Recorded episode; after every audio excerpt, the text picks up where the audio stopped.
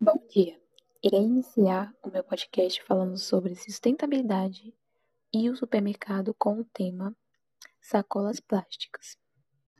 A sacola plástica prejudica a vida animal, entope a drenagem urbana e polui as cidades e os rios, contribuindo para as inundações.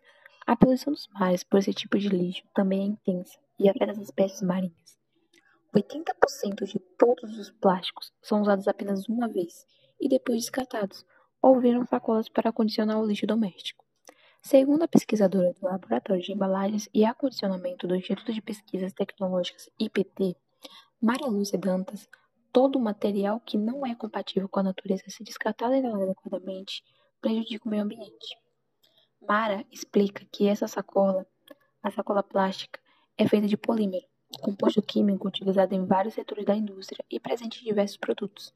Se o material ficar exposto às ações do meio ambiente, como a radiação solar, vai se degradar em partículas menores passíveis de serem digeridas por micro-organismos. Em três meses, ela deixa de ser sacola, gerando resíduos. Caso o plástico fique enterrado, permanecerá igual, assim como uma casca de banana que se decompõe muito lentamente se não estiver exposta, esclarece ela. De acordo com a pesquisadora, em materiais descartáveis, ou seja, destinados a um único uso, a indústria não se preocupa em adicionar algum aditivo que prolongue a vida deste polímero. É o caso das sacolas plásticas. A sacola de ráfia, utilizada em feiras, também é plástico, mas o fabricante coloca um aditivo que faz com que o polímero se degrade mais lentamente, resista mais à ação do meio ambiente, tornando-se resistente e reutilizável, relata Mara. Na vida útil das sacolas plásticas, o melhor a fazer é que esse material, ao invés de ser descartado, vá para a reciclagem. A partir dele pode ser feita outra sacola ou até mesmo algum outro objeto. Qualquer lixo que descartamos inapropriadamente na natureza causa poluição e doenças. Se não há possibilidade de retornar para a indústria e reciclar, é preciso fazer uma disposição final adequada, que seria o aterro sanitário. Mara ainda ressalta que uma solução seria a educação para o consumo responsável, para que as pessoas utilizem somente aquilo que necessitam. O primeiro passo seria pegar essas, apenas a quantidade de sacolas que irá utilizar, depois dar uma segunda utilidade para elas, como acondicionar o lixo, ou reutilizar para outras compras, ou então encaminhar para a reciclagem. Outra saída seria a utilização de sacolas retornáveis, que, segundo a pesquisadora, vai depender da situação em que o consumidor está. Se você se planejou para ir ao supermercado, a pé ou de bicicleta, pode levar uma sacola retornável, por exemplo. Se vai de carro, dê preferência às caixas de papelão que alguns supermercados disponibilizam.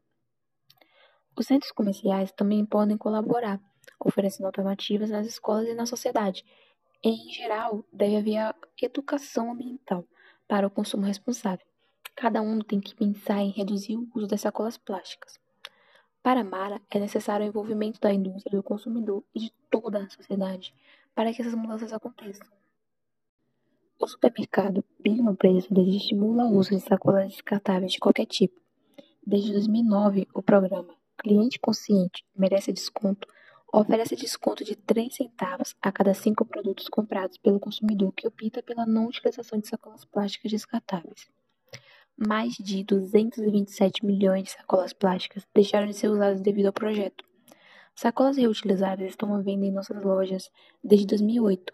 Além disso, desenvolvemos as campanhas para redução de, do consumo de sacolinhas descartáveis e uso de reutilizáveis, e treinamento para os funcionários para colocar um item a mais nas sacolas e reduzir o consumo.